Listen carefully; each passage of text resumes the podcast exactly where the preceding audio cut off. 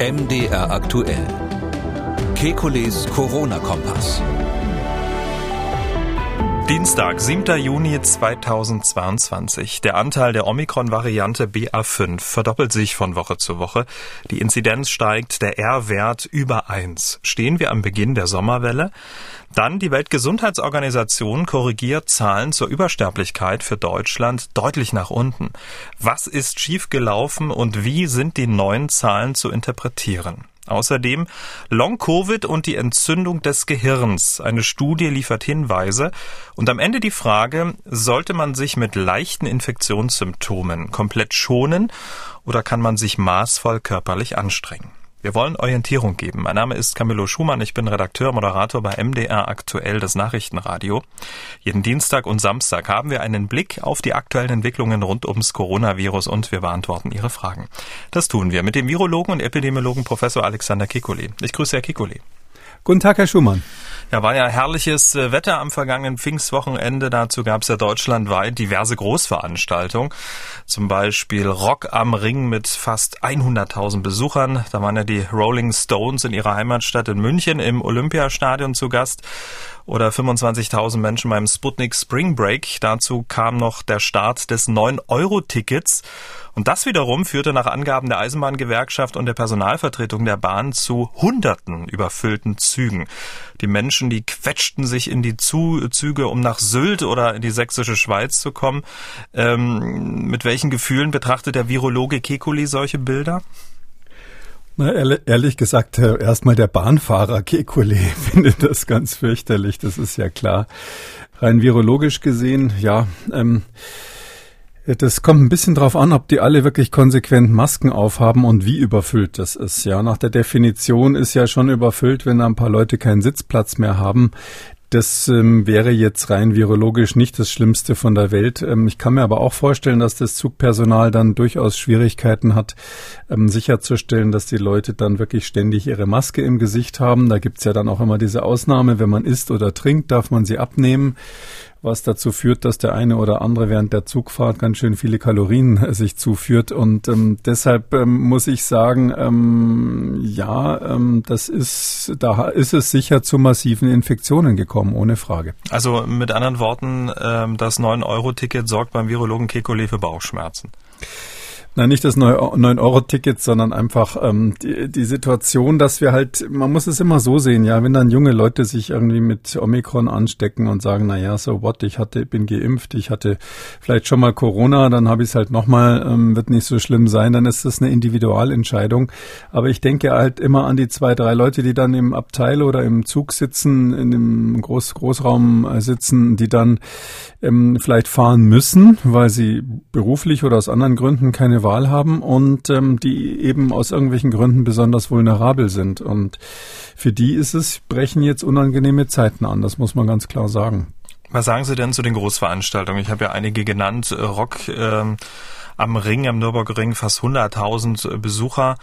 Ähm, oder Stadtfeste gab es ja auch in Leipzig, fast 300.000 Menschen in der Stadt, ein völlig überfüllter Marktplatz. Gut, jetzt ist das unter freiem Himmel, aber nichtsdestotrotz, die Menschen kommen sich näher. Und gerade bei dem Festival Rock am Ring, da geht's ja auch die, schon ein bisschen körperlich zu. Ist das nicht auch eine Gefahr? Naja, man muss da unterscheiden zwischen individuellen Ansteckungsrisiken und Superspreading. Ähm, Superspreading ist ja, ähm, und ich glaube, das ist inzwischen unter den meisten Experten einstimmig, etwas, was in geschlossenen Räumen passiert. Da hatten wir am Anfang eine Riesendiskussion, muss, gibt Superspreading auch im Freien, einschließlich dem heutigen Bundesgesundheitsminister, der da der Meinung war, dass das eine echte Gefahr ist. Aber ich glaube, das ist inzwischen klar, ähm, dass man im Freien keine Ereignisse hat, wo ein Infizierter auf einmal ganz viele andere ansteckt, eben dieses klassische Superspreading. Aber ähm, das heißt natürlich, wenn man da einen Schritt zurückgeht und sagt, okay, welche Infektionsgefahr gibt's im Freien bei so einer bei so einem Rockkonzert, das sind eben dann eins zu eins Infektionen, die da passieren. Und ähm, wenn sehr viele Infizierte da sind, also sehr viele Virusausscheider gerade da sind, ähm, dann ist die Wahrscheinlichkeit, dass man sich durch so einen kleinen Kontakt, weil man, was weiß ich, kurz Entschuldigung gesagt hat, äh, wenn man angerempelt wurde beim Bier holen oder so ähnlich, ähm, dass man da sich dann halt einfach auch im Freien natürlich natürlich ansteckt, wenn sie äh, denn die zwei Gesichter, sage ich mal, mit 50 Zentimeter Abstand auseinander sind und einer von beiden spricht, also der Infizierte spricht auch noch, dann können sie sich natürlich im Freien anstecken, ganz zu schweigen von Singen und Brüllen.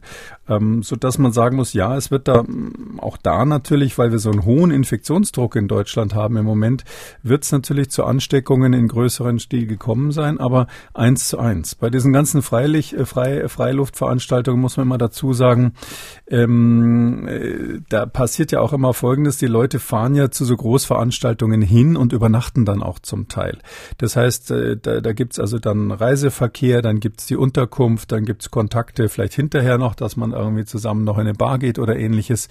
Und da wissen wir von anderen Veranstaltungen, im Lauf dieser Pandemie gab's ja da viele, ähm, dass diese Kontakte, die dann im Innenraum äh, vorher oder nachher stattfinden, äh, mindestens wahrscheinlich wesentlich gefährlicher sind als die Kontakte, die zwischendurch im Freien sind. Hm. Der Spiegel titelte heute online Team Vorsicht entspannt sich. Da muss ich doch auch ein bisschen schmunzeln. Also ähm, es ist auch so eine Stimmung ähm, äh, im, im ja. Land, dann auch zu sagen, mein Gott, es ist Sommer, wir wollen jetzt endlich wieder leben wie vor der Pandemie. Ja, ähm, man muss es auch, wenn man es ganz mm, sozusagen nüchtern sieht, ist es so ähm, und die Stimmung mal ganz weglässt, ist es doch so, die Politik ähm, hat nicht beliebig viele Pfeile im Köcher und ähm, der Bundesgesundheitsminister, der, der hätte wahrscheinlich große Lust, jetzt wieder vor die Presse zu treten und zu sagen, das geht aber gar nicht, Leute. Andererseits muss er sich, und so klug ist er ja, überlegen, wann er sozusagen Achtung, der Wolf kommt schreit. Und ähm, das kann er nicht beliebig oft machen. Und jetzt würde das Ganze ganz klar auf eine Stimmung treffen, wo man sagen würde, ihr habt doch jetzt die ganzen Maßnahmen abgeschafft, jetzt kommt der Sommer, ihr habt immer gesagt, im Sommer gibt's weniger Infektionen ähm, und äh, wir wollen jetzt auch mal unseren Spaß haben. Ähm, klugerweise sagt er bisher dazu nichts und ähm, weil es kann gut sein, dass er im Herbst nochmal wirklich mahnen muss und dass man im Herbst in der Lage ist, wo man erklären muss, dass wirklich die Maskenpflicht in bestimmten Situationen, ich sag mal in Geschäften, vielleicht wieder erforderlich ist. Mhm. Und vor allem brauchen wir natürlich, äh, zumindest für die Menschen, die jetzt ein, ein, gewisses Risiko haben, schwer zu erkranken, also vor allem Ältere dann, da brauchen wir ähm, definitiv im Herbst nochmal einen Aufruf, dass es da, ähm, dass da die Leute wieder zum Impfen gehen, weil natürlich die letzte Impfung dann lang zurücklag. Ähm, das heißt, da muss, muss man dann mahnen, da muss man dann sozusagen äh, ernst und laut werden. Und deshalb ist es vielleicht politisch ganz geschickt, ähm, wenn, wenn man jetzt im Moment sich ein bisschen zurückhält und die Leute ähm, sozusagen in gewisser Weise machen lässt darauf hinweist, dass äh, wie jeder, der ein Individualrisiko hat, jetzt eben nicht mehr durch die anderen geschützt wird. Also wir lassen so ein bisschen die Leute mit ihrem Risiko, diese Hochrisikogruppen, die lassen wir ein bisschen allein im Moment. Schauen wir uns mal die Ist-Situation an und äh, schaut man sich das nachmeldungsbereinigte Tool des Robert-Koch-Instituts an, RKI Trends, dann stellt man fest, dass die Infektionsdynamik offenbar stark zunimmt. Die Inzidenz nimmt zu, der R-Wert ist in den vergangenen Tagen Richtung 1,2 gestiegen. In der Corona-Warn-App wird er heute mit 1,28 sogar angegeben. Das hieße, man wäre wieder in exponentiellem Wachstum. Man muss diesen Wert aber mit dem Hinweis versehen, dass immer die letzten zwei Tage einen Übermittlungsverzug haben und ähm, diese Werte eher unterschätzt als überschätzt werden. Also mit anderen Worten, ähm, da ist eigentlich noch ähm, ja, ordentlich jetzt Druck auf dem Kessel. Ähm, ja, was jetzt das Infektionsgeschehen betrifft, äh, habe ich ehrlich gesagt auch länger über den Zahlen gebrütet. Ähm, natürlich nur die, die vom Robert Koch Institut äh, zur Verfügung gestellt werden. Ähm, also wenn man jetzt ähm, so eine ähm, 70-30-Schätzung machen würde, würde man sagen, wahrscheinlich ist das der, der Beginn einer neuen Infektionswelle, was wir hier gerade sehen. Aus den Gründen, die Sie nennen, es gibt so einen doch ziemlich stabilen Anstieg, der vor Pfingsten bis vor Pfingsten registriert wurde, dann wissen wir eben, dass äh, nicht nur 9-Euro-Tickets, sondern auch andere ähm, Anlässe an Pfingsten waren, ähm, die zu mehr Kontakt geführt haben. Die Leute haben ihre Verwandten besucht und so weiter. Haben, Schulen haben jetzt äh, Ferien, das heißt also viele sind jetzt irgendwo hingefahren auch. Ähm, ich kann mir gut vorstellen, dass die Bilanz dann nach dem Pfingstwochenende, wenn die Zahlen vom RKI dann vorliegen, wahrscheinlich so morgen oder übermorgen, dass man dann ähm, feststellen wird, dass der Anstieg sich verstetigt. Das heißt also, dass wir wie viele andere ähm, Regionen der Erde jetzt ähm, quasi eine fünfte Welle durch Omikron nochmal bekommen oder durch Omikron ja. 2. Und schaut man sich in den letzten Wochenbericht ähm, des RKI vom 2. Juni, da stellt man fest, dass die Omikron-Variante BA5 sich von 2,5 auf 5,2 Prozent verdoppelt hat. Und denkt man diesen Trend weiter, dann wäre BA5, ich sag mal so über den Daumen, fünf Wochen dominant. Also, ähm, und wir wissen ja, BA5 mhm. überträgt sich noch schneller. Also ist das ja eine ziemlich, ziemlich gesicherte Beginn der Sommerwelle. Ja, sicher ist es nicht. Ich habe jetzt mal 70, 30 mhm. gesagt, weil ähm, Wissenschaftler sind immer so ein bisschen vorsichtig bei Die sowas. Hintertür offen lassen. Wir, wir zeichnen ja auf, das heißt, irgendjemand könnte es hinterher dann ähm, mir wieder vor die Nase halten. Darum bin ich natürlich vorsichtig. Nicht die Hintertür, sondern 70, 30 ist ja mhm. schon mal eine deutliche Ansage. Ähm, ähm, ja, es könnte sogar schneller gehen als die fünf Wochen, weil das ja ein selbstverstärkender Prozess ist. Also auch die Zunahme ist nicht linear, sondern verstärkt mhm. sich selbst. Da hat man quasi dann die zweite Ableitung, äh, also die Beschleunigung der Beschleunigung. Ähm, und ähm, deshalb ähm, ist es in der Tat, ähm, könnte es noch schneller gehen, bis es dominant wird. Wir haben ja auch äh, sozusagen so ein paar Beispiele. Wir haben Portugal wo man jetzt ohne Wenn und Aber sagen muss, da beginnt die nächste Welle. Wir haben aber auch, und deshalb bin ich jetzt trotzdem insgesamt nicht so nervös deswegen, wir haben zwei Beispiele, die ich mir auch genauer angesehen habe. Das eine ist Südafrika. Da ist ja die Welle mit BA4, BA5 durch. Und ähm, zumindest sieht es sehr deutlich danach aus. Und ähm, da ist erstens zu sagen, die Infektionswelle, also die Zahl der Infektionen war deutlich geringer als bei der letzten Welle, also wesentlich geringer als bei Omikron, ist eher noch so ein kleiner Nachschlenkerer. Wir sind jetzt quasi äh, von Süden über die Alpen geklettert und kommen jetzt auf die bayerischen Endmoränen, wo wir noch rüber müssen. Das sind im Verhältnis dazu dann so ein paar Hügelchen. Und ähm, zweitens ist so, dass zwar die Krankenhauseinweisungen natürlich angestiegen sind in den Regionen, wo die Welle schon durch ist, aber im, bei der Sterblichkeit eigentlich kein, kaum ein messbarer Effekt war. Also geringer Effekt, ja, aber nicht besonders groß. Eine Ausnahme natürlich dann oder anders, ähm, sag ich mal, etwas mehr zur Vorsicht mahnt ähm, New York City. Wir haben ja in USA sowas ähnliches wie unser äh, BA5, bei denen heißt es äh, BA2.12.1, also eine Subvariante vom BA2, macht aber genau den gleichen Effekt, auch keine schwereren Erkrankungen, aber ähm, jetzt eine zusätzliche Welle. Da sehen wir, das ist ja jetzt dominant seit einiger Zeit in den ganzen USA, steuert es so auf die 70 Prozent gerade äh, zu. Und ähm, es ist so, dass die in New York City, da hat es angefangen, da hat man es zuerst gesehen an der Ostküste, die haben so ein Maximum ungefähr am 18. Mai gehabt, also schon ein paar Tage her, geht seitdem stetig nach unten, ohne Wenn und Aber. Die Welle ist durch. Ähm, und da hat man aber beobachtet, dass es schon zu einer, also Krankenhauseinweisungen, ja, die gehen natürlich hoch, weil Menschen, die, die Corona haben, tendenziell natürlich vorsichtig sind und erstmal ins Krankenhaus wollen. Ähm, die Sterblichkeit ist kaum gestiegen, aber da, wo sie gestiegen ist, waren das eben hauptsächlich Hochaltrige und Menschen mit zusätzlichen Risikofaktoren.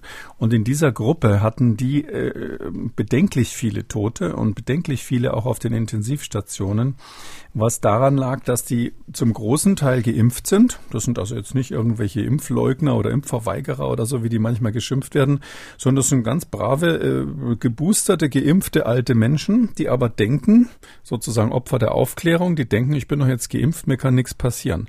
Und wenn man jetzt deren Risikobereitschaft zusammennimmt mit diesem irrsinnig hohen Infektionsdruck durch die vielen meistens harmlosen Infektionen und den plötzlichen Wegfall aller Gegenmaßnahmen, dann haben sie eben einfach viele, viele Infizierte in dieser Risikogruppe.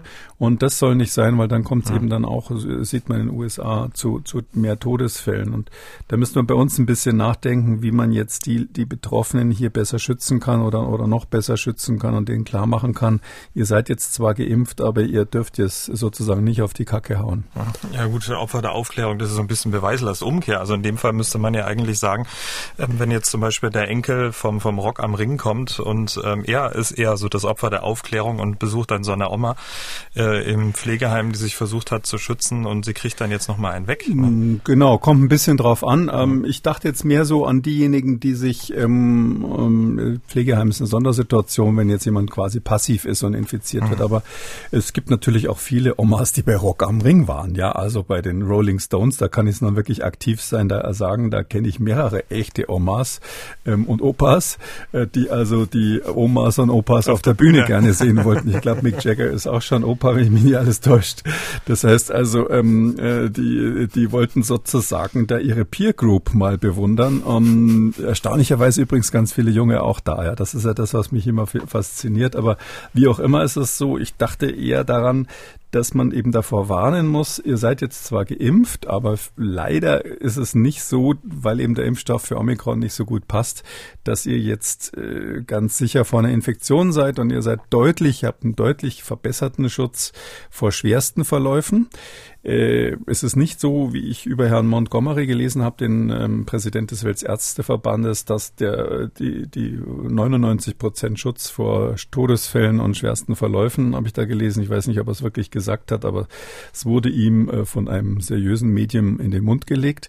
Ähm, äh, so groß ist der Schutz nicht. Also die, vor, vor schwersten Verläufen ist der Schutz auf vielleicht so bei 70, 80 Prozent, aber eben nicht 99. Und das muss man eben sagen. Ja, ihr habt jetzt einen guten Schutz. Das ist ganz toll, dass wir die Impfung haben. Ihr müsst sie auch, sollt sie auch ähm, nehmen. Aber ähm, ihr könnt nicht alles riskieren, wenn ihr dann umgeben seid von Menschen, die möglicherweise Virusausscheider sind. Okay, machen wir noch einen kleinen Schritt zurück. Ähm, wir haben über BA5 gesprochen. Diese Omikron-Variante könnte sich möglicherweise noch schneller als in fünf Wochen äh, bei uns dominant werden. Aber BA4, wenn man sich so die Zahlen anschaut, eher so leicht im Windschatten, ne? Ja, BA4 macht gerade schlapp statistisch mhm. gesehen.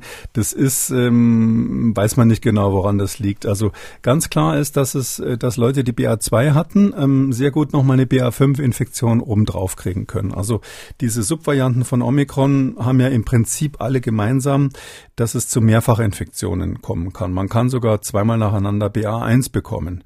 Ähm, das ist aber dann eben nicht so häufig. Und die, die Kombination BA2 und dann hinterher nochmal BA5, die ist relativ leicht möglich. Also scheinbar hat das BA5 irgendeinen Trick, dass es BA2-Infizierte ganz gut nochmal erwischen kann.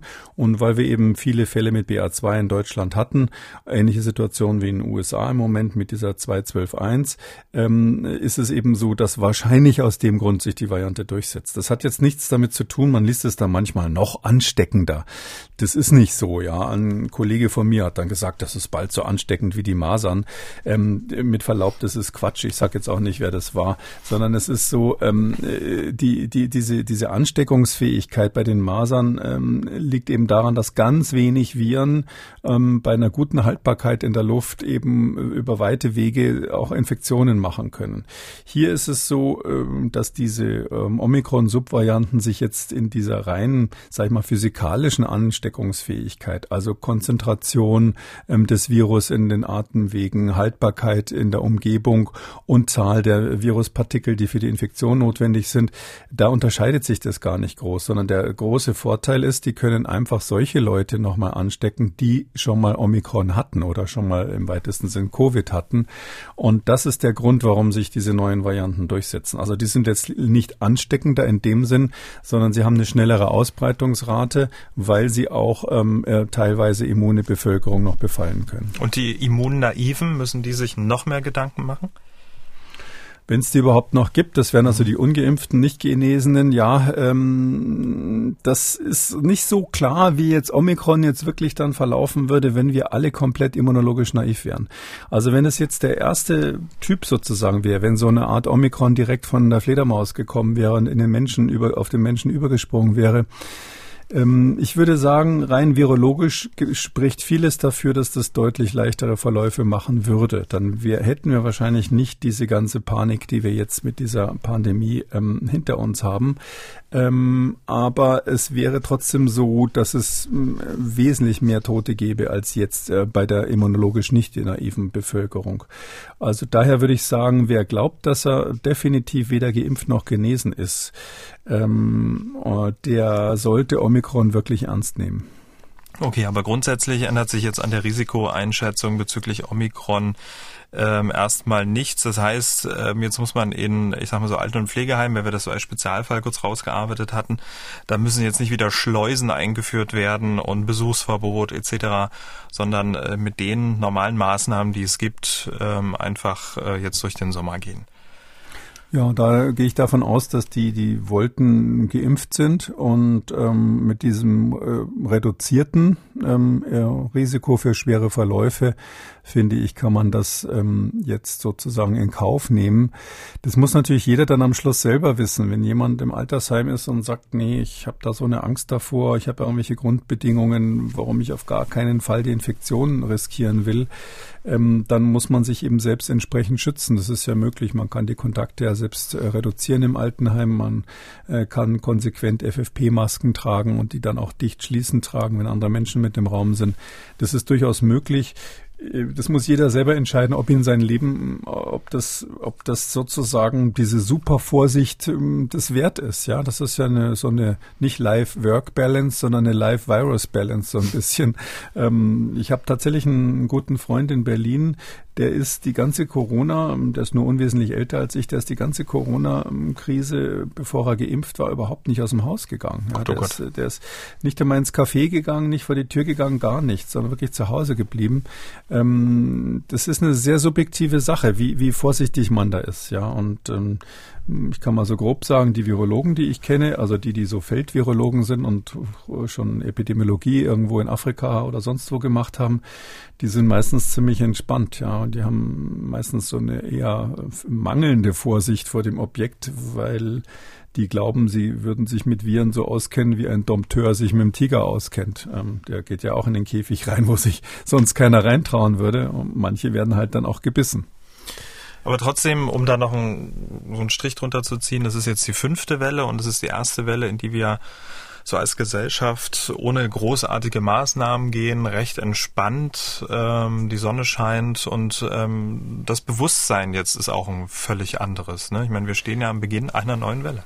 Ja, aber da wird noch die sechste und die siebte hinterherkommen. Also ähm, das, ich meine Prognose ist, das weiß ich natürlich nicht, aber ich vermute, dass das jetzt eine, eine, kleinere Welle sein wird, so wie wir es in New York und in Südafrika gesehen haben. Ähm, und ähm, dann wird es im Sommer wahrscheinlich nichts Großes nochmal geben und im, Herbst wird nochmal irgendeine Variante kommen, vielleicht eine, die wir schon kennen, vielleicht eine neue, äh, die dann wieder eine Infektionswelle macht, weil einfach die Über Übertragungswahrscheinlichkeit im Herbst höher ist. Ähm, da ist dann eben die ganz entscheidende Frage, ähm, ist das dann eine Variante, die wieder schwerere Verläufe macht? Müssen wir dann mit Strangulierungen des Gesundheitssystems rechnen? ähm, dann hätte ich so, wäre meine Prognose, dass die ähm, Pandemie in dem Sinn jetzt zu Ende ist, falsch gewesen.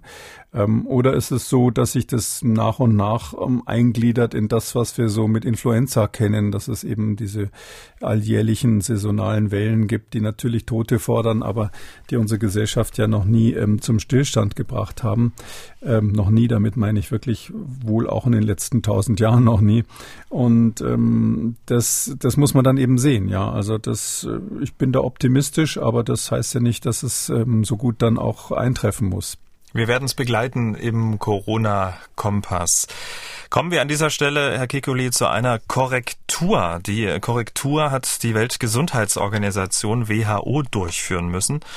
Es geht äh, um das Thema Übersterblichkeit. Anfang Mai meldete die WHO, dass in Deutschland in den Jahren 2020 und 2021 knapp 200.000 Menschen mehr gestorben seien, als ohne die Corona-Pandemie zu erwarten gewesen wäre. Die Pandemie hätte damit etwa doppelt so viele Todesopfer gefordert, wie in Deutschland amtlich erfasst wurden.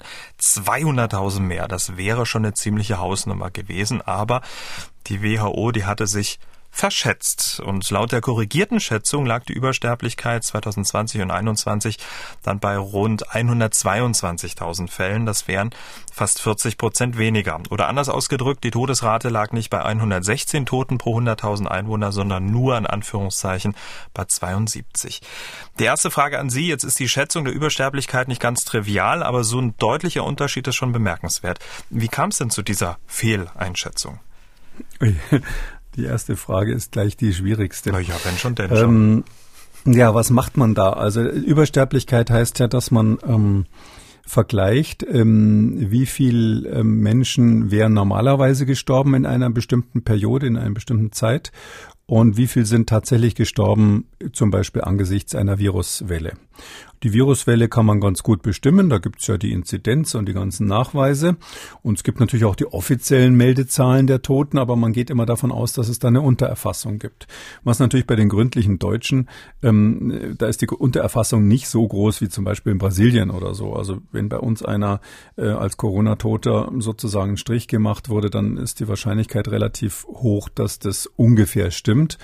Und deshalb ähm, dürfte eigentlich die Übersterblichkeit, das heißt also, wenn man dann hinterher bestimmt, wie viele Menschen sind denn mehr gestorben als normal in diesem Zeitraum, die dürfte nicht so weit abweichen von dem, was tatsächlich gezählt wurde an Corona-Toten. Ähm, wie wird das bestimmt? Also ähm, man muss natürlich, um zu gucken, was die entscheidende Frage ist, wie viele Menschen wären denn normalerweise gestorben? Ähm, und ähm, das ist relativ einfach, wenn man nur mh, hm, sechs Wochen vergleicht. Dann nehmen Sie die gleichen sechs Wochen Wochen in den drei Jahren vorher, machen da einen Mittelwert und dann gucken Sie, okay, wie war es in diesen sechs Wochen? Das war ganz am Anfang mal wichtig, haben wir auch besprochen im Podcast, als es um die Frage ging, sind denn in Italien zum Beispiel die ganzen Leute nur mit Corona gestorben oder sind die wirklich wegen Corona zusätzlich gestorben? Weil es natürlich bei Hochaltrigen, die, die kurz vorm Lebensende sind oder schwer Kranken, die kurz vorm Lebensende sind, gibt so einen Effekt, dass die halt dann einfach eine Woche früher sterben oder ungefähr im gleichen Zeitraum, aber eben mit Corona sterben. Und die wären dann sowieso ähm, kurz darauf, äh, lagen zum Beispiel sowieso auf der Intensivstation, wären sowieso gestorben. Das nennen wir Ernteeffekt. Und da wollte man wissen, ist es nur so ein Ernteeffekt? Hat sich also die Sterblichkeit nur verschoben? Oder ist es so, dass es eine echte Übersterblichkeit gab, verglichen mit den Vorjahren? Und das hat man ja gerade am Beispiel äh, von Italien an so kurzen Zeiträumen sehr gut dann nachweisen können, dass es eine echte Übersterblichkeit und zwar ganz massiv durch Corona gab.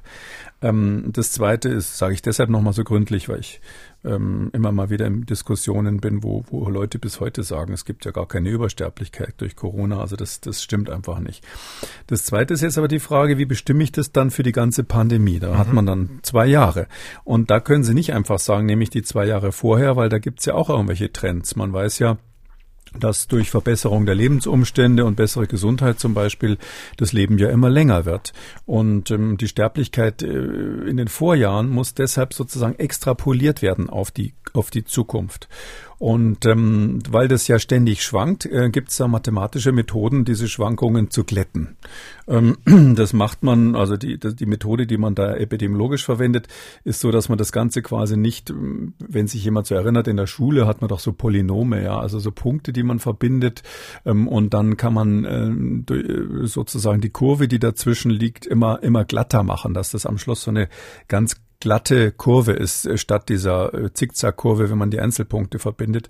Ähm, in der Mathematik ist sowas eine Spline. Ja, ähm, das ist ein Ausdruck aus dem Schiffsbau. Das sind diese Planken, mit denen der Schiffsrumpf, diese gebogenen Bretter, mit denen der Schiffsrumpf zusammengebogen wird. Und diese gebogene Kurve, die man dazwischen liegt, die wird äh, bei diesen mm, komplizierteren Modellen, die man da in der Epidemiologie verwendet, die die WHO auch verwendet hat, wird quasi als ähm, als Fläche berechnet. Und diese Fläche ähm, wird, wird, so ge, wird so gesteuert, dass die sich möglichst wenig verbiegt und dadurch hat sie mhm. ganz wenig Wellen, kann man sich vorstellen. Das heißt deshalb auch ähm, Dünnblech, äh, Dünnblechkurve sozusagen. Dünnblechspline ist da der Fachausdruck im Englischen dafür. Und bei dieser Berechnung müssen die so eine Art Steifheitsfaktor für das Blech eingeben. Wie stark soll die Kurve sozusagen korrigieren kleine Schwankungen? Und da war das Modell einfach zu empfindlich für ähm, die Tatsache, dass in Deutschland 2019 aus irgendwelchen Gründen kurzzeitig ähm, die Sterblichkeit runtergegangen war. Wir mhm. hatten 2019, jetzt fragen Sie mich nicht warum, ähm, hatten wir weniger Sterbliche, weniger Tote als sonst. Und diesen Effekt hat dieses Modell, das ist ja nur Mathematik, dummer Computer, ja, ein Algorithmus, hat das Effekt, hat das in die Zukunft gerechnet und deshalb zu wenig Tote quasi als Normalwert vorhergesagt für 2020, 2021 während der Pandemie. Und da, wenn der Normalwert also zu gering ist, dann sind also die tatsächlichen Toten, die man sozusagen Corona mhm. zuschreibt, dann eben zu viele. Verstehe. Und durch die Differenz äh, kommt es dann eben zu dieser enormen Zahl von diesen 200.000 mehr, was ja wirklich viel ähm, wäre. Aber 122.000 Fälle ist aber trotzdem immer noch ganz schön viel, oder? Ich finde, insgesamt muss man schon, diese Diskussion ist natürlich für die WHO irgendwie peinlich, ja. Und für die Leute, die jetzt Spaß haben, da drauf zu schlagen, äh, die sagen, ich habe es ja eingangs erwähnt, das Thema Übersterblichkeit ist ja auch Reizthema. sensibel bei ja, manchen Reizthema bei ja, manchen Leuten, ja. Definitiv. und die sagen, schaut mal hier, ihr könnt ja gar nicht richtig rechnen.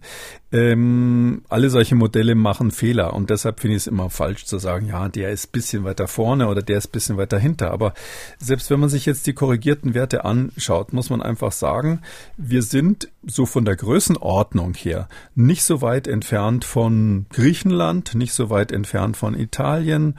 Frankreich ist ein Ticken besser gewesen als wir. Schweden ist sogar ganz bisschen besser. Da würde ich aber nicht viel draus machen, ähm, äh, weil das wirklich äh, innerhalb der Schwankungsbreite, Streuungsbreite des Fehlers ist. Insgesamt sind wir in mhm. so einer, eigentlich ist unsere Bilanz doch mit den 120.000 ähm, Toten für so ein Land wie Deutschland, Mensch was, was so gut aufgestellt ist medizinisch, ähm, ist doch eigentlich schwach, oder? Ja, äh, weil Sie gerade äh, Schweden angesprochen haben, ähm, auch andere Länder wurden korrigiert, nach ähm, oben allerdings, und Schweden gehört da dazu. Die Todesrate in Schweden lag ähm, nach der neuen Schätzung der WHO bei 66,1 Toten pro 100.000 Einwohner. Zuvor war die Todesrate mit 55,8 beziffert worden. Das ist ein Plus von fast 20 Prozent. Aber immer noch ein bisschen besser als wir. Und wir wissen ja, wie stark Schweden für seinen liberalen Weg äh, im Umgang mit der Pandemie kritisiert wurde. Und wenn wir jetzt mal angucken, bei uns ist die 72,7 und 66,1. Wie gesagt, äh, so weit sind wir da ja gar nicht von entfernt. Oder Nein, andersrum, Schweden die Schweden von uns. Nee, das, das kann man schon sagen. Und das, das ist natürlich etwas, was man mal diskutieren muss. Ja, das schwedische Modell ist ja ähm, in gewisser Weise ganz am Anfang von vielen gefeiert worden. Schaut mal her, da passiert ja gar nichts, obwohl die ähm, kaum Masken hatten, um, zumindest keine Verpflichtung hatten in dem Sinn und insgesamt äh, nie einen Lockdown in dem Sinn hatten. Uh, dann äh, hieß es dann plötzlich, ähm, nee, alles, alles Kommandos zurück. Der ähm, Epidemiologe, der das dort ähm, geleitet hat, kam äh, in, geriet in Misskredit, äh, weil man eben festgestellt hat, dass so wahnsinnig viele alte Leute gestorben sind, was man vielleicht hätte verhindern können. Und jetzt in der Bilanz sieht's wieder so aus, dass die auf Augenhöhe mit uns sind. Ich würde jetzt aus dem Unterschied wirklich nichts machen, aber mhm. man muss schon die Frage stellen, äh, was haben die falsch gemacht, was haben wir falsch gemacht? Und dass wir uns da so angenähert verlängert haben. Äh, ja, das ist ja wie beim Fußball. Die eine Mannschaft schießt ähm, drei Tore in der ersten Halbzeit und die andere drei Tore in der zweiten Halbzeit. Ähm, das hat dann oft unterschiedliche Gründe, warum das äh, zu den Toren gekommen ist. Und hier ist es eben so, die Schweden haben in dem Bild in der ersten Halbzeit die Fehler gemacht. Und zwar ähm, haben die ähm, ein relativ liberales Modell gehabt, aber sie haben die Alten nicht geschützt. Also sie hatten, wie wir Deutschen auch relativ spät, aber bei denen war es eben verwerflich, weil die keine Lockdowns hatten die haben viel zu inkonsequent die Altersheime geschützt. Darum hatten die am Anfang sehr viele Tote bei den Alten in den Altersheimen. Das äh, wurde auch am Anfang schlampig registriert angeblich und deshalb ist das wirklich, wenn sie das besser gemacht hätten, Sie merken schon, ich denke natürlich an das Smart-Konzept, wo als erstes der Schutz der Alten und der Risikogruppen immer stand. Wenn Sie das gemacht hätten, wenn Sie dieses S beachtet hätten, dann wären Sie äh, weit im grünen Bereich und um Klassen besser gewesen als die Deutschen. Ähm, das haben Sie aber nicht gemacht oder viel zu spät damit angefangen und deshalb haben die diese hohen Zahlen. Warum haben wir, wir haben in der zweiten ähm, Halbzeit sozusagen die Tore vom Virus kassiert. Wir haben ja nach der ersten Welle nichts gelernt. Ja, da gab es ja dann diese Politiker, die, obwohl wir schon Lockdowns hatten und so weiter, die gesagt haben, jetzt ist es zu Ende. Einer von denen wollte sogar Bundeskanzler später werden. Und es ist so, dass ähm, die gesagt haben, jetzt ist alles zu Ende und jetzt passiert nichts mehr. Und dann kam völlig überraschend die Herbstwelle, äh, mit der, wo wir die meisten Toten überhaupt hatten. Also quasi die zweite große Welle dann im Herbst 2020 und im Winter 2020, Und da hat Deutschland eben dann sozusagen seinen Sündenfall begangen und wirklich, wirklich viele, viele Opfer ähm, unnötigerweise Weise ähm, ähm, riskiert oder oder oder einge, äh, eingetragen sozusagen. Und drum sind wir uns jetzt dann in der Bilanz ungefähr auf Augenhöhe. Das das kann man einfach nur so sagen. Man kann verschiedene Fehler machen, die dann aber ähm, in der Gesamtbilanz zu ähnlichen Ergebnissen führen. Und wir erinnern uns im Herbst ähm, 21 sozusagen am Ende des Sommers äh, der Wahlkampf äh, nahm Fahrt auf, hat sich die Geschichte ja dann auch wiederholt. Ja, in gewisser Weise wiederholt, aber nicht mit so vielen Opfern. Aber wie auch immer, wir haben in Deutschland ja gelernt. Also in der ganzen Pandemie stelle ich fest, so im Lauf der Zeit sind unsere Methoden besser geworden. Ähm, international haben wir auch irgendwie den Ruf, als hätten wir es ganz gut ähm, gewuppt in dieser Pandemie. Komischerweise fiel es da an der Stelle dann auch äh, Politik und äh, Marketing und nicht so sehr Zahlenwerk. Ähm, aber ähm, wir haben eben einfach die, die Erkenntnisse zu spät gehabt. Äh, egal was es war, von der Maske über die Schnelltests bis zur Frage, wann man eben wieder Restriktionen einführen muss im Herbst. Und ähm, das, ich finde es insgesamt, äh, habe ich ja schon gesagt, wirklich äh, enttäuschend. Äh, tut mir regelrecht weh, weil ich natürlich da auch ähm, äh, ja in den Jahrzehnten vorher mit dem Thema befasst war, dass wir in Deutschland dann so viele Irrwege eingeschlagen haben, die dann zwischenzeitlich eben viele Tote gefordert haben. Ähm, drum ist es berechtigt zu sagen, diese, diese WHO-Bilanz zeigt ganz deutlich mit dem Finger auf uns. Ich will vielleicht noch Folgendes sagen, weil jetzt viele, das ist ja auch in den Medien dann viel diskutiert worden, jeder versucht sich da so ein bisschen seine Sache rauszuziehen. Die Politiker versuchen es schön zu reden und die Kritiker versuchen schlecht zu reden. Ich finde, man kann ähm, letztlich sagen, dass es drei Gruppen gibt. Wenn ich die, die Statistik mir anschaue, wir können das, das ist ja jetzt gerade in Nature veröffentlicht worden, nochmal können wir ja vielleicht äh, auf die Webseite stellen. Also eigentlich sieht man so grob gesagt drei Gruppen von Ländern. Die einen sind die, die es richtig gut gemacht haben. Das geht also von Australien, Japan ähm, ähm, bis Kanada. Um, und da ist natürlich Neuseeland dabei und so weiter. Also das sind die, die wir auch schon oft, best, äh, schon oft als Best in Class besprochen haben kann man auch ganz klar nachweisen, warum die Maßnahmen, die die ergriffen haben, konsequenter waren.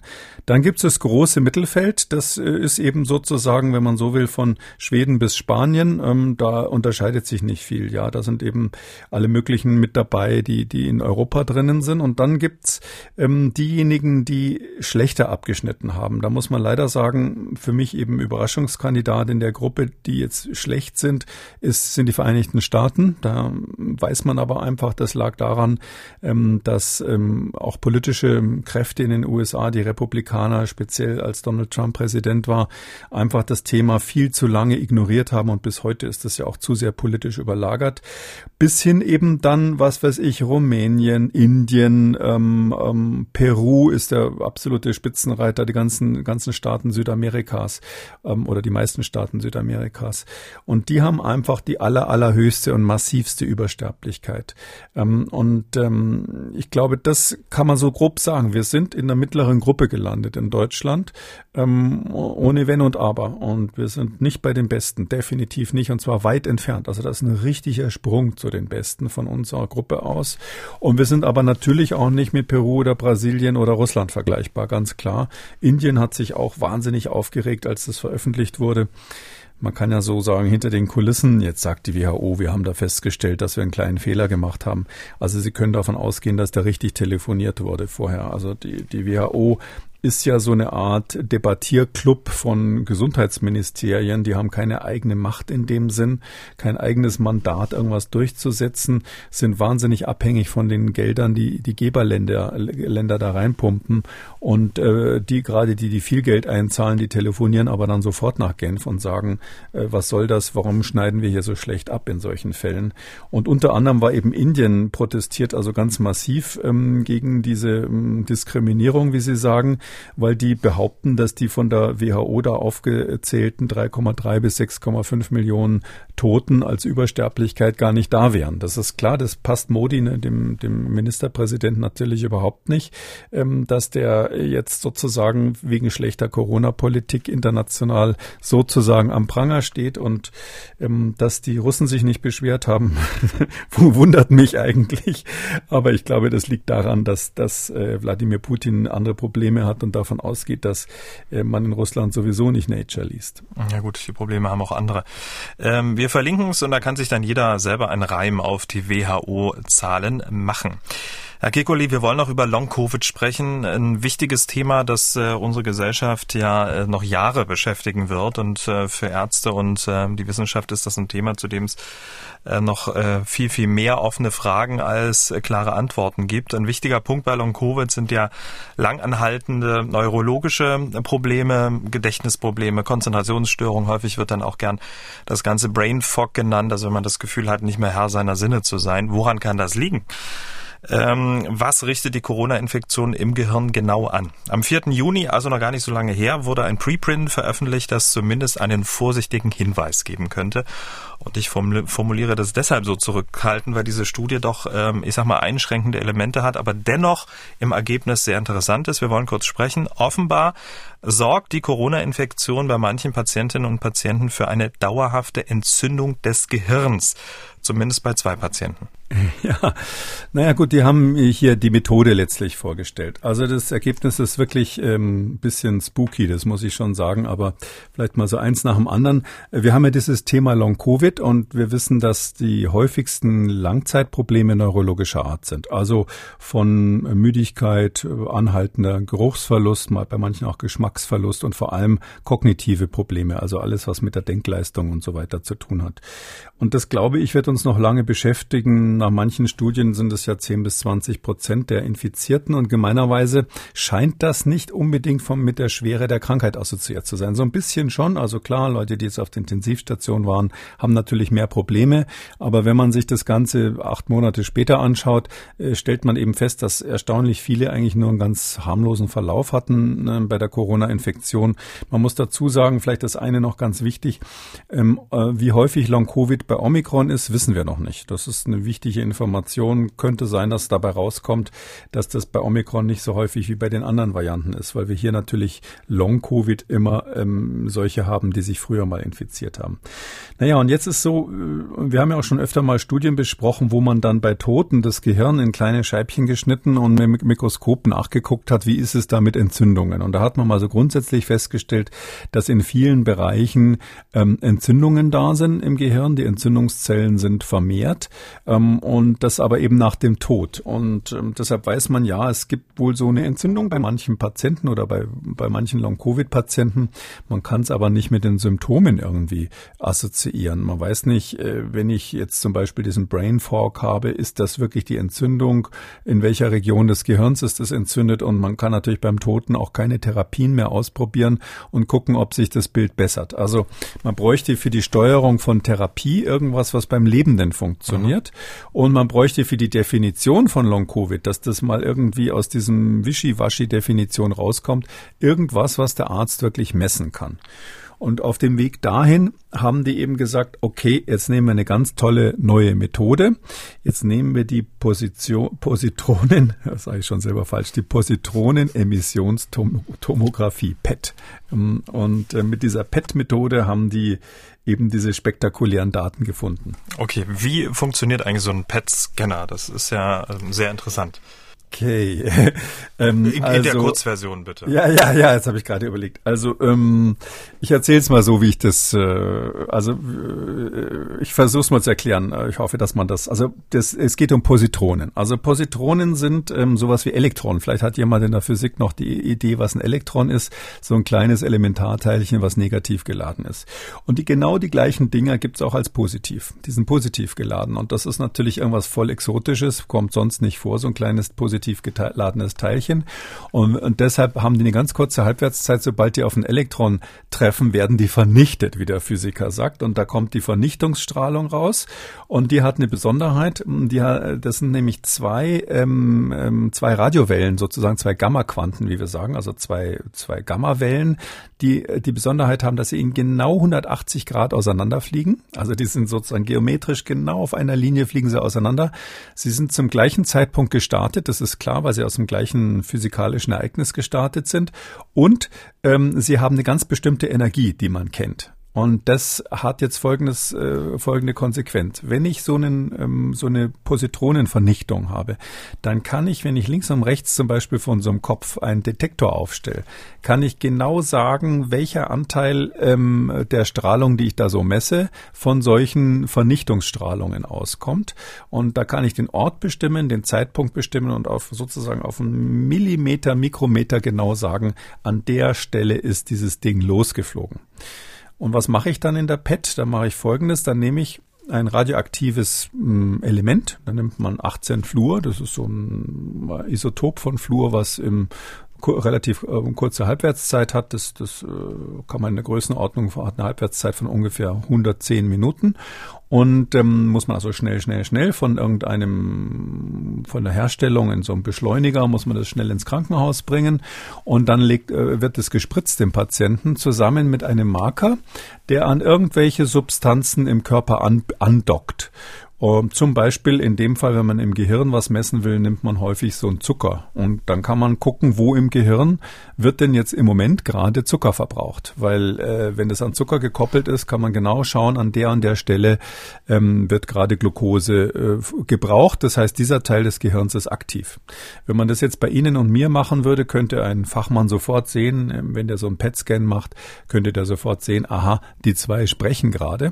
Ähm, äh, weil der sieht, dass in unserem Sprachzentrum wahnsinnig viel Glucose verbraucht wird. Also bei mir im Moment bei mehr Ihnen. als bei Ihnen. Ich wollte gerade sagen, bei Ihnen, bei mir nicht. Bei Ihnen dafür hoffentlich im Gehörzentrum, ja. Und man könnte Ihnen aber auch nachweisen, dass Sie vielleicht in dem Moment gar nicht zugehört, sondern schon wieder auf dem Zettel irgendwas gelesen haben, weil dann würde man sehen, dass Ihre Augen und das, das, das Sehzentrum mehr aktiv ist und das, was für Lesen oder Rechnen notwendig ist. Ähm, da kann man fast schon ein bisschen Gedanken lesen mit dieser Methode, weil man einfach sieht, welche Hirnregion gerade, und zwar auf die Sekunde genau, welche gerade aktiv ist, ähm, ganz tolle Sachen mitmachen. Und diesen PET-Scan, den haben die eingesetzt, um eben zu gucken, ähm, bei diesen zwei Patienten, ja, das ist in Holland gemacht worden. Das eine war eine Dame, die irgendwie so Mitte 50 war. Das war ein andere war ein Herr, der irgendwie, ähm, oder die Dame war Ende 50, der Herr war Mitte 60. Und die hatten eben beide Long-Covid-Symptome, waren geimpft. Sie, beide hatten keinen so einen schweren Verlauf eigentlich um, und waren geimpft, aber äh, ist eben über Monate hinweg einfach, das ist die Problematik nicht, nicht weggegangen. Sie war sogar krankgeschrieben, 100 Prozent, und er war, glaube ich, zuletzt 70 Prozent krankgeschrieben. Und das sind ja so Leute, wo man sagt, na ja, gut, jetzt ähm, stell dich nicht so an, äh, das bildest du dir nur ein, vielleicht ist es gar, hat's nichts damit zu tun und darum waren das natürlich super Kandidaten. Und äh, vielleicht kann ich auch noch sagen, was die, die haben in dem Fall nicht Zucker genommen, äh, sondern was ganz Tolles. Die haben ein spezielles Protein genommen, ein spezielles Molekül genommen, was mit diesem Fluor, mit diesem radioaktiven Fluor gekoppelt war, was an die Mitochondrien koppelt. Und bei den Mitochondrien dafür verantwortlich ist, dass die Mitochondrien Energie aufnehmen können oder Energiestoffe, Fettstoffe aufnehmen können. Die Mitochondrien sind, kann man sich so vorstellen, die Kraftwerke der Zelle. Und wir wissen, dass in bestimmte Zellen im Gehirn, Immunzellen im Gehirn, das Immunsystem im Gehirn ist sowieso ein super faszinierender Bereich, aber gibt es bestimmte Immunzellen, die heißen Mikroglia. Und bei denen ist es so, dass die, wenn die Mitochondrien jetzt plötzlich irre viel Energie brauchen, dann weiß man, diese Mikroglia ist aktiv. Dann weiß man, dass man eine Entzündung hat. Das kennt man zum Beispiel von Alzheimer oder Multiple Sklerose. Da ist diese Mikroglia super aktiv. Man kann das auch im PET-Scan zeigen. Und zwar sieht man das eben daran, dass die Unmengen von ähm, Energie produzieren in ihren Kraftwerken in der Zelle, in diesen Mitochondrien. Und mit dieser speziellen Markierung, wo man also sozusagen guckt, wie viel Strom produziert das Kraftwerk gerade, haben die geguckt, wie stark ähm, ist die immunologische Aktivität im Gehirn. Mit welchem Ergebnis bei diesen beiden ähm, Probanden?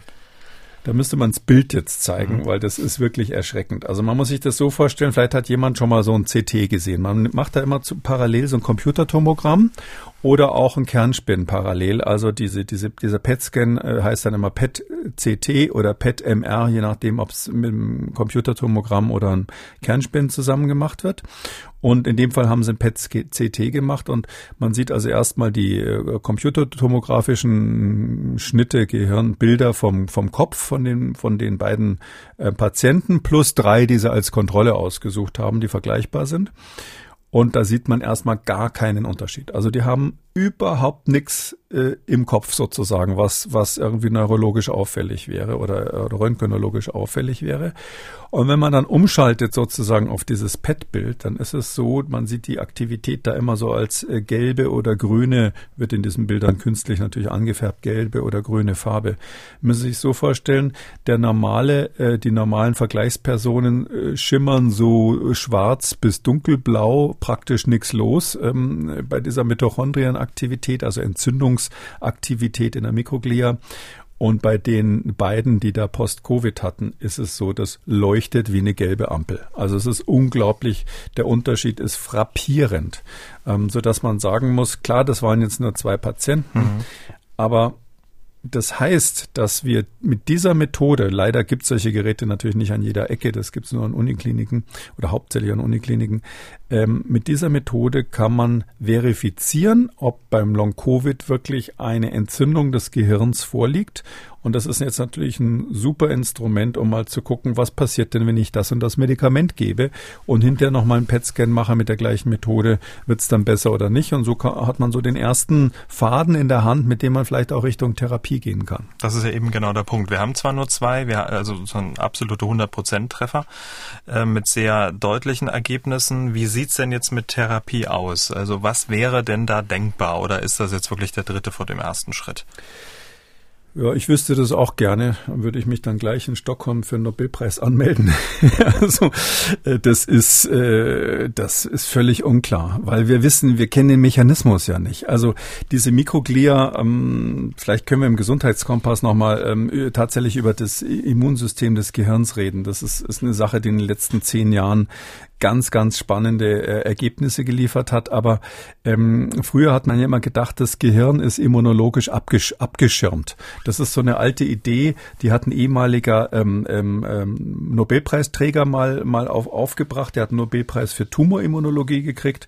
Und damals, ich glaube, das war so in den 1920er, 30er Jahren, sind schon Experimente gemacht worden, wo man ähm, gesehen hat, dass im Gehirn die Immunantwort viel schwächer ist als sonst im Körper. Also wenn man irgendwie fremdes Gewebe in Gehirn implantiert, dann ist es so, dass man, ähm, ähm, dass man da kaum Abstoßung kriegt und sonst wird es natürlich immer sofort abgestoßen, was bei Transplantationen ein Problem ist.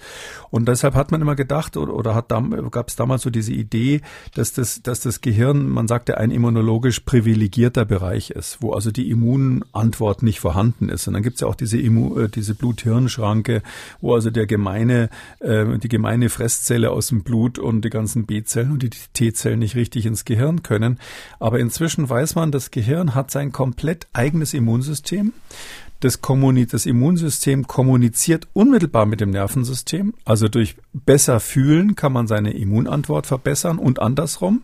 Und es kommuniziert interessanterweise auch mit den Immunzellen draußen im Körper. Also zum Beispiel steuert das Immunsystem des Gehirns, was die Immunzellen des Darms machen. Und Sie merken schon, da sind ganz viele Fragezeichen dazwischen. Das ist eine Tür, die man gerade aufgestoßen hat, wo man also, wo die Wissenschaftler selber wie alles im Wunderland staunen. Und deshalb können wir noch lange nicht sagen, was dieses Covid jetzt gemacht hat, dass bei diesem, bei dieser besonderen Situation des Immunsystems des Gehirns, also quasi unser Souverän im Körper hat sein Privat, seine Privatarmee da drinnen, ähm, dass man äh, verstehen würde, was da angerichtet wurde, dass da offensichtlich was jetzt durcheinander ist. Also so weit ist man auch lange nicht. Aber so war es in der Wissenschaft schon immer. Der erste Schritt ist eben der Anfang einer völlig neuen Ära in dem Fall wahrscheinlich. Die Wissenschaftler wundern sich und sind erstaunt und vielleicht auch die Hörerinnen und Hörer des Corona-Kompass sind ähm, ähm, erstaunt, weil sie äh, gerade den Begriff Gesundheitskompass ähm, gehört haben. Für die wenigen Hörerinnen und Hörer dieses Podcasts, die Gesundheitskompass noch nicht kennen, es gibt einen neuen Podcast mit Professor Kikuli Kikulis Gesundheitskompass, ein ähm, Podcast, ähm, in dem wir über aktuelle Gesundheitsthemen sprechen und Hintergründe liefern. Zum Beispiel haben wir über die über das Affenpockenvirus gesprochen. Den äh, Podcast gibt's auch überall, wo es Podcasts gibt. Passt an dieser Stelle sehr gut. Nochmal ganz kurz ähm, auf diese Studie eingehend. Äh, die Frage ist natürlich, jetzt sind das natürlich erschreckende ähm, Ergebnisse. Die Frage ist, ist es denn reversibel? Weil man vermutet ja auch, dass so eine Corona-Infektion mit neurologischen ähm, Defiziten möglicherweise auch dann zum Beispiel Demenzerkrankungen dann auch äh, begünstigen könnte und dass sozusagen eine Welle von Demenzerkrankungen äh, in Deutschland auf uns zukommt in den kommenden Jahren. Also ganz ehrlich gesagt, diese, diese Befürchtung ist sehr berechtigt. Also die hm, Symptomatik ist, jetzt in dem PET-Scan ist es nochmal gezeigt worden, so ähnlich. Ähm, und eine chronische Entzündung des Gehirns, die über Monate hinweg geht, ähm, passt eben einfach auch dazu, dass wir sehen, dass Demenz, Alzheimer, da glauben wir, dass das Gleiche sozusagen in Zeitlupe passiert. Und es könnte sein, dass das bei Covid einfach im, im, im D-Zug-Verfahren sozusagen ähm, läuft. Ähm, das war so eine, eine, die, die, die Frau, die Holländerin, ähm, die Ende 50 war, die hatte, da wurde gemessen 15 Monate nach der Infektion. Die hat sich auch zwischendurch impfen lassen, vollständig mit Booster, hat alles nichts geholfen. 15 Monate, also bisschen länger als ein Jahr, ist diese Untersuchung dann gemacht worden. Bei der waren die Symptome unverändert, angeblich, so steht es in der Studie, äh, von Anfang an. Die hat allerdings ähm, noch so eine andere ähm, immunologische Erkrankung dazu gehabt, eine Grunderkrankung gehabt. Ähm. Und dann bei dem Mann, der hatte überhaupt keine Grunderkrankung, Mitte 60, ähm, äh, da war es so, dass zwei Jahre nach der ursprünglichen Infektion, also beide sieht man, sind mit dem ursprünglichen SARS-CoV-2-Typ ähm, aus Norditalien quasi, der sich in Norditalien durchgesetzt hat, infiziert worden, weil das eben eine lange, lange Beobachtungszeit ist. Aber bei ihm nach zwei Jahren ist es besser geworden. Der ähm, hat geschildert, die Symptome haben sich deutlich gebessert, aber sind alle noch messbar gewesen. Und beide haben eben, also in, in Zahlen ausgedrückt, ist es so gewesen, bei ihm ähm, äh, ist es so gewesen, bei dem sich die Symptome gebessert haben, ist äh, im Vergleich zu den Kontrollen äh, ungefähr 80 Prozent mehr Entzündungsaktivität im Gehirn gewesen, 80 Prozent mehr. Und bei ihr ist es 120 Prozent mehr gewesen, also mehr als das Doppelte. Und sie war auch die mit den schwereren, äh, schwereren Long-Covid-Symptomen. Äh, Symptomen. Also ähm, die ist, ich habe trotzdem die Hoffnung, muss man vielleicht äh, Folgendes sagen, das sind jetzt zwei Fälle gewesen, wo extrem lange nach der Infektion immer noch starke neurologische Symptomatik da war. Ähm, deshalb haben sie die natürlich ausgesucht, weil sie wollten ja mal gucken, ob man überhaupt einen Effekt sieht. Ich glaube, dass das nicht der Normalfall ist. Ich glaube, die aller, allermeisten, die so sich drei Monate nach der äh, SARS-CoV-2-Infektion immer noch schlapp fühlen oder sagen, so gut wie vorher bin ich noch nicht, ähm, speziell bei den neurologischen Problemen, ich glaube, dass die aller, allermeisten ähm, hinterher wieder gut werden, wenn ich es mal so sagen darf. Woher ähm, nehmen Sie diesen Glauben, wenn ich kurz unterbrechen darf?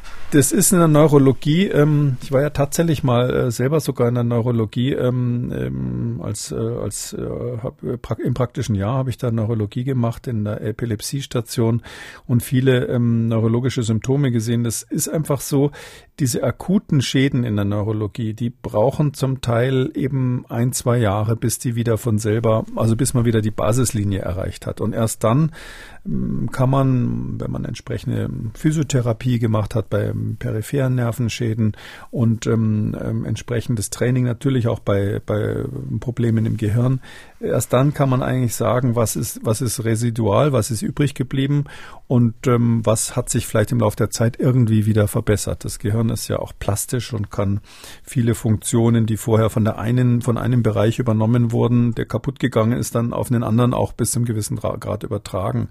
Und deshalb sage ich, also die Beobachtung ist einfach, dass solche postentzündlichen Dinge mhm. in den allermeisten Fällen deutlich besser werden, auch noch nach ein, zwei Jahren. Aber klar, wenn Sie natürlich nach zwei Jahren immer noch was haben und so eine massive Entzündung im Gehirn haben, dann, dann ist die Prognose natürlich deutlich schlechter. Aber ich glaube nicht, dass das der Normalfall ist. Ich glaube, die, die Beobachtung ist ja auch bei den allermeisten, wir haben natürlich viele Patienten Long-Covid, die beobachtet werden. Und viele sind nach drei Monaten nach der Infektion verzweifelt, ähm, weil sie merken, ähm, das ist immer noch nicht gut. Und dann kommt es halt auch stark darauf an, dass man den Willen hat und die psychische Einstellung hat, dass man da durchkommt. Und dann ist es in den aller, allermeisten Fällen nach einem Jahr wieder so, ähm, dass man sagen muss, die Symptome, zum Beispiel diese Geruchsstörungen und ähnliches, sind dann wirklich weg oder so gut wie weg, so in dem Bereich, dass man damit leben kann. Und weil das Gehirn eben auch die Immunologie steuert, steuert natürlich auch die Psyche, also gemeinerweise die innere Einstellung, steuert letztlich, wie gut die Immunreaktion ist. Das heißt, es äh, macht auf jeden Fall Sinn, sich äh, irgendwie ein positiven Mindset zuzulegen in der ganzen Situation. Das auch weil, noch. Äh, das, ja, weil wenn man sich deprimieren Puh. lässt, das ist irgendwie selbstverstärkend, ja. Also das ist äh, vielleicht sogar ein biologischer, also man soll ja nicht so biologistisch sein in der Medizin und in der Psychologie, aber es ist natürlich schon so, dass ähm, bei sozialen Tieren, die ein Sozialverhalten haben, da gehören ja die Menschen dazu, ähm, sowas wie Depression ähm, auch ähm, dazu führt, dass die Tiere sich dann zum Teil absondern und sterben. Ja, also das gibt ja durchaus dieses Verhalten auch bei Tieren und ähm, da muss man aufpassen, dass man als Mensch nicht in so einen Reflex reinfällt. Ja, ich bin jetzt krank und nichts geht mehr und dann verstärkt man das irgendwie selber, geht es einem immer schlechter. Ähm, ich glaube, das ist äh, ein grundsätzlicher Ansatz in der Medizin, dass man Leute auch psychisch so ein bisschen aufbauen muss. Alle Preprints, und das war ja ein Preprint, ähm, den wir gerade besprochen haben, alle Studien, alle wissenschaftlichen Beiträge, die wir hier besprechen, verlinken wir Ihnen in jeder Schriftausgabe der Podcasts ähm, zu finden, unter jeder Ausgabe auf mdr.de. Dort einfach auf Audio und Radio klicken und dann Kekules Corona-Kompass auswählen. Damit kommen wir zu den Hörerfragen. Die Tina hat uns eine Mail geschrieben. Hallo ans Team. Wir sind derzeit mit Omikron daheim, beide geimpft. Ich liege schlapp und mit diversen Erkältungssymptomen, Kreislaufproblemen, Fieber auf der Couch, während mein Freund Bäume ausreißen könnte und die Zeit für den Dachausbau nutzt. Er sagt, es gehe ihm ja gut und er hat nur etwas Hals Halsschmerzen und Niesen. Ist es in diesem Fall denn so, dass der Körper das richtige Verhalten signalisiert zu mir? Leg dich hin, ruh dich aus und zu ihm alles okay, solange du dich gut fühlst? Oder ist es in jedem Fall besser, körperliche Anstrengung für eine Woche oder zwei zu vermeiden, da der Körper mit dem Virus fertig werden muss, egal welche Symptome? Ich sorge mich, ob er eventuell sein Herz gefährdet mit der anstrengenden Arbeit. Über eine Auskunft würde ich mich sehr freuen. Viele Grüße, Tina. Da macht er ja gleich das, ne? Was Sind wir gleich ich, beim Thema, ja. Wollte gerade sagen. Hm, Positive alle, alle, Einstellung. Alles, alles ist gut, solange du wild bist, habe ich irgendwo ein paar Mal gehört. Gibt's bei wilde Kerle für die Kinder. Ja, also es ist so, ähm, äh, das muss einfach ein bisschen natürlich jeder selber wissen. Also wenn der, wenn wir äh, uns krank fühlen, dann ist das schon die rote Ampel äh, unseres Immunsystems quasi an uns selber. Achtung, du sollst dich jetzt schonen. Weil, dass man sich krank fühlt, ähm, ist ja nicht bei jeder Infektion so. Man muss sich ja immer klar machen, ähm, unser Immunsystem macht jeden Tag ständig irgendwelche Krankheitserreger platt. Das merken wir gar nicht. Wir sind ständig von Pilzen, von Bakterien, auch von Viren umgeben, die völlig ähm, reibungslos, ohne dass wir irgendwas davon merken, eliminiert werden. Sonst wären, würden wir jeden Tag an irgendwelchen Infektionskrankheiten sterben. Wenn Sie mal denken, wie viel, wie viel Keime in so einem Käsebrot drinnen sind oder ähnliches. Und ähm, es ist aber so, dass wenn wir uns krank fühlen, dann ist das ein ziemlich absichtliches Signal ähm, unseres Gehirns, ähm, weiter vermittelt vom Immunsystem. Schöne Grüße von den Immunzellen, du sollst dich jetzt mal schonen. Ähm, das muss man einfach mal so wahrnehmen. Das, das, das ist der biologische Grund, dass wir uns überhaupt krank fühlen, sonst hätten wir diesen dieses Sinnesorgan nicht. Ja, wir haben unsere Augen, damit wir nicht irgendwo gegen Baum rennen, und wir haben dieses Krankfühlen, damit wir merken, dass wir krank sind, wenn es notwendig ist, sich zu schonen. Das heißt also, kommt auf den Freund an. Wenn der sagt, ich fühle mich überhaupt nicht krank, da hat irgendjemand einen PCR-Test gemacht und sonst äh, ist eigentlich, außer dass der positiv war, weiß ich gar nicht, dass ich Omikron habe. Niesen und Dann, Halsschmerzen, schreibt Tina, ja. Wenn er natürlich auch Niesen und Halsschmerzen, er hat, ja gestimmt, ähm, er hat etwas Niesen und Halsschmerzen, haben sie gesagt. Das heißt also, da würde ich sagen, er hat zumindest nicht null. Und ähm, deshalb ist vielleicht jetzt so gerade die, die große, große Hausbauaktion, Hausbauaktion nicht, nicht das Richtige an dem Tag. Ähm, es gibt Virusinfektionen, da gehört, äh, ist, ist SARS-CoV-2 gar nicht das gefährlichste, was wir kennen. Äh, da wissen wir einfach, dass die, wenn man sich nicht schont, echt aufs Herz gehen können. Ja, das, das, ist, das ist durchaus möglich. Sogenannte Coxsackie-Viren, wer das mal googeln will, die machen im Sommer so äh, Infektionen, Erkältungskrankheiten. Und wenn man sich die holt, dann muss man sich echt, echt schonen, weil die eben manchmal plötzlich dann eine Herzmuskelentzündung machen können, die auch sehr gefährlich sein kann. Bei Corona ist das nicht ganz so häufig, aber ähm, kommt eben auch vor, ist ja statistisch bekannt, dass das auch mal aufs Herz schlagen kann.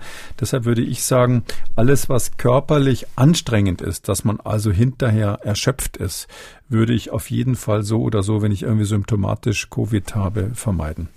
Ähm, wenn man sagt, nö, so ein normaler Spaziergang stört mich nicht und wenn ich in der Werkstatt ein paar Löcher in irgendwelche Holzplanken bohre, das mache ich mit links, das ist für mich äh, weniger anstrengend, anstrengend äh, weniger anstrengend, als wenn ich zu Hause auf dem Sofa hocken muss, ähm, dann würde ich sagen, mach das, aber alles, was, ähm, wo, wo, man, wo sozusagen der Blutdruck hochgeht und äh, die Herzfrequenz steigt, würde ich versuchen zu vermeiden während der akuten Krankheitsphase. Genau, also da gehört dann auch so ein Dachausbau dazu, da muss muss man ja dann sicherlich auch irgendwelche Balken hochwuchten. Äh, Kommt auf die Geräte an, vielleicht ist der Kranführer und so. macht das alles mit dem kleinen Finger, aber das je nachdem. Auch möglich, ja, ja. So mancher Heimwerker hat sich ja im Baumarkt eingedeckt während dieser Pandemie. Ja, aber die Tina, die müssen wir jetzt unterstützen. Die soll sich einfach mal ihren Mann zur Brust nehmen und sagen, also jetzt äh, mach mal ein bisschen halblang. Wir sind jetzt krank, verdammt nochmal. ja, das äh, meine ich ist grundsätzlich, wenn so prinzipiell abgesehen von diesem Fall, die, die diesen Warnschuss, die gelbe Ampel da ähm, zu ernst zu nehmen, das ist, glaube ich, ganz wichtig. Das haben wir zum, haben manche Leute verlernt und das, das müssen wir einfach machen. Dann sind wir insgesamt leben wir länger und sind länger gesund. Damit sind wir am Ende von Ausgabe 314. Vielen Dank, Herr Kekulé. Wir hören uns dann am Samstag wieder, dann zu einem Fragenspezial. Bis dahin. Bis dann, Herr Schumann. Tschüss. Sie haben auch eine Frage rund ums Coronavirus, dann schreiben Sie uns an mdraktuell-podcast.mdr.de oder rufen Sie uns an, kostet nichts 0800 322 00. Und für alle anderen Fragen zum Thema Gesundheit empfehlen wir Ihnen den neuen Podcast mit Professor Kekulé, Kekulés Gesundheitskompass, überall wo es Podcasts gibt. MDR aktuell. Kekules Corona-Kompass.